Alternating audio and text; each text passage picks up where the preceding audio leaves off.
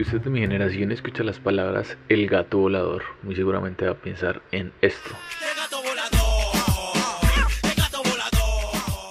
Pero ¿qué tienen que ver Albert Einstein, el chombo y la revista Life con una de las fotos más icónicas de la era analógica de la fotografía? Sin computadores, sin Photoshop, sin filtros. Señores, ¿cómo vamos? Mi nombre es Andrés Dica, esto es Parlagrafía, aquí hablamos de las historias detrás de la fotografía. Lo que tiene que ver Albert Einstein, los gatos voladores y la revista Life, todo eso se articula el nombre alrededor del nombre de Philip Halsman. Philip Halsman nació el 2 de mayo de 1906 en Letonia, que es como de esos países chiquiticos como entre Rusia y Alemania que realmente no se acuerda de las clases de sociales. Halsman fue hijo de padres judíos y tenía un título de ingeniería eléctrica de la Universidad de Dresden, en Alemania. Esteban, por cosas de la vida, un día estaba de caminata silvestre en los Alpes austriacos con su papá y terminó en la cárcel acusado de matar a su papá. Esa época no era muy buena para ser judío, había mucho antisemitismo y terminó sentenciado a cuatro años de prisión. Es así como a sus 22 años de edad, en septiembre de 1928, fue sentenciado a cárcel. Apenas pasó esto, la familia y los abogados, en una estrategia legal y mediática un poco particular, eh, acudieron a personas famosas como Sigmund Freud y Albert Einstein para que generaran presión y fuera liberado. Lo que cuenta el internet es que el hombre terminó pagando dos años de cárcel, eh, tiempo en el que contrajo tuberculosis, y después fue perdonado por el presidente de Austria, Wilhelm Miklas, y en octubre de 1930 salió de la cárcel. Apenas este man salió de la cárcel, se fue de Austria para Francia pues como buen ingeniero empezó a trabajar en una revista de moda y glamour. Empezó a trabajar en Vogue, en Francia. Ahí empezó a ganar una muy buena reputación como fotógrafo de retratos y estaba pasando bueno, estaba muy tranquilo trabajando en su revista, pero iba a pasar un pequeño detalle.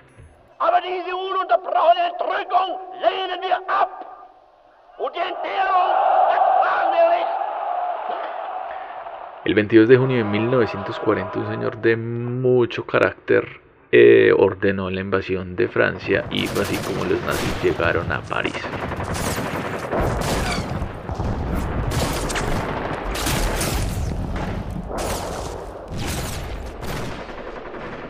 Y como la familia ya tenía contactos con ciertas celebridades, pues cuenta el internet que un mancito medianamente y relativamente conocido llamado Albert Einstein le ayudó a Philip Halsman a conseguir su visa gringa y llegar a Estados Unidos.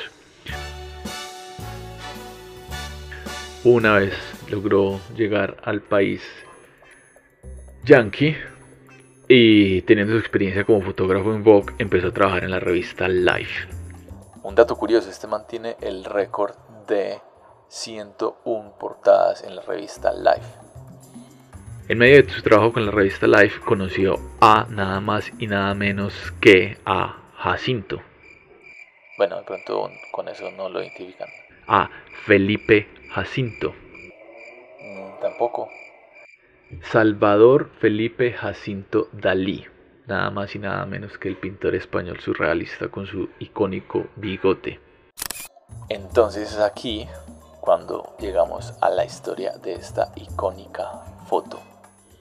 Dalí Atómicos es una foto que presenta a Salvador Dalí en el aire, suspendido con su icónico bigote mientras pinta, pero está acompañado de no uno, no dos, sino tres gatos en el aire, una silla que no se ve de dónde se sostiene, una franja de agua que va de lado a lado de la imagen y dos cuadros pintados por él, por Dalí, que se ven de fondo.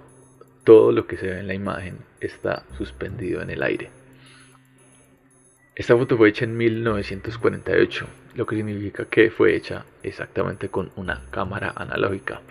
No Photoshop, no filtros de Instagram, no stickers, nada. Eh, una de las ideas que inspiró esta foto fue la Jumptology. O si la traducimos a español se podría decir como brincología. Halsman le gusta decir a los personajes que saltaran para que, según él, no se concentraran en la cámara y en salir bonitos y peinados, sino que se concentraran en brincar y así mostraran su verdadero yo. De hecho, este man hizo un libro que se llama así, Jumptology, en 1959. Eh, abro comillas. Cuando le dices a las personas que salten, su atención se dirige principalmente en el acto de saltar.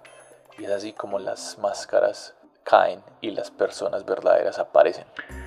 Eh, la foto se inspiró en un cuadro de Dalí que se llama Leda Atómica, en el que también todas las cosas están en el aire.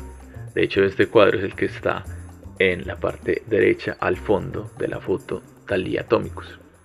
Yo creo que también hay un efecto ahí de tener esa sensación de guerra fría y que todo se pudiera al carajo con apretar un solo botón. En todo caso, querían hacer una foto relativa a la suspensión y luego de explorar la idea de explotar un pato. sí, yo sé, explotar un pato. Eso dijo internet. Ahí sí, sorry, si tienen otra versión, déjenos saber, arroba parlagrafía.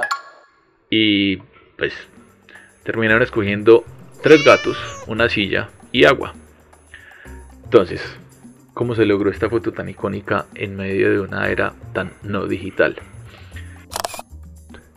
En algún lugar de Nueva York en 1948 estaba colgando un caballete, el cuadro de la atómica del techo con hilos muy delgados que se pudieran eliminar en el revelado en el cuarto oscuro.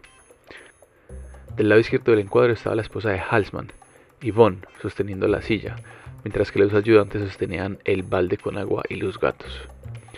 Halsman contaba hasta cuatro y en tres los asistentes tiraban a los gatos y el agua al aire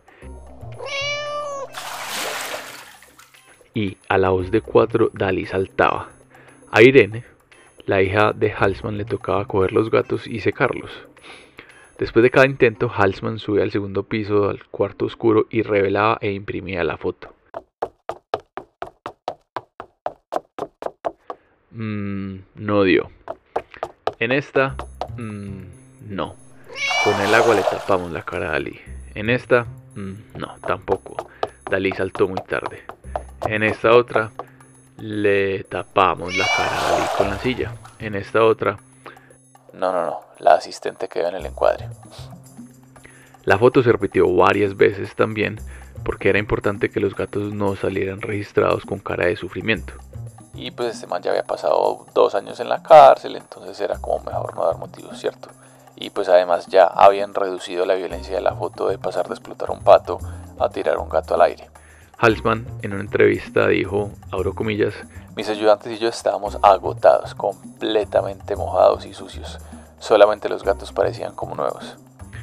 Después de tantos intentos algo sí queda muy claro. Esta gente era muy buena trapeando los gatos eran muy calmados. Imagínense la rabia de un gato para dejarse agarrar la 25 vez cuando saben que lo van a tirar al aire y lo van a mojar. Otra cosa curiosa es pensar qué estaban pensando los gatos. Finalmente, y después de 26 intentos, lograron la composición que se volvería famosa y que se inmortalizaría en la revista Life. Una de las peculiaridades de esta foto es que la gente dice que Halsman logró capturar la esencia de Salvador Dalí antes de los computadores, antes de Photoshop, antes de la fotografía digital. Era algo así como un genio fotografiando otro genio.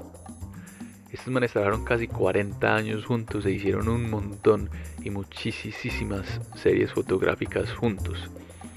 Era algo así como que había dos mentes creativas en el apogeo de, sus carreras, pero la relación entre Ali y Halsman siempre fue cooperativa. A Ali nunca le interesó agarrar una cámara y a Halsman nunca le interesó agarrar un pincel. Algo muy bacano también era que Dalí, tenía ideas muy, muy locas y le exigía mucho desde el punto de vista técnico y de producción a Halsman. Y eso hacía que tuvieran una gran cooperación y lograran grandes cosas juntos. Incluso un día Halsman se demoró tres horas acomodando unos modelos para que lograran formar la figura de una calavera. Halsman era ingeniero, pero eso no lo limitó a hacer lo que le dijeron que tenía que repetir y regurgitar en los exámenes de la universidad. Por el contrario, eso le sirvió como herramienta para crear cosas más allá de lo que se suponía que tenía que hacer respecto a su título profesional. Un par de datos curiosos. Con su experiencia en ingeniería, Halsman también realizó inventos novedosos fotográficos que incluían la cámara reflex de doble lente que permitía ver al operador por medio del visor. Adicionalmente, Halsman, con su increíble recorrido por la fotografía, tuvo la oportunidad de trabajar con grandes celebridades como Marilyn Monroe, Alfred Hitchcock, Churchill y Albert Einstein. Pero no, no hizo la foto de la lengua. Esa es para otro episodio. Pero sí, sí logró esa foto de Albert Einstein que sale como medio serio y con el bigote despeinado. Estoy seguro que la han visto. Si quieren saber más del trabajo de este talentoso fotógrafo e ingeniero, pueden visitar su página web philiphalsman.com. Les voy a dejar esa página en la descripción porque tiene muchas P's y muchas H's y como que medio se enredado uno.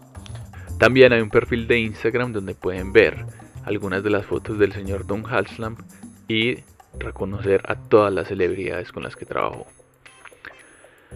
Señores, muchas gracias por prestarnos sus oídos para escuchar esta historia. Si les gustó, dejen un review de 5, 6 o 7 estrellas en la aplicación que utilizan para escucharnos.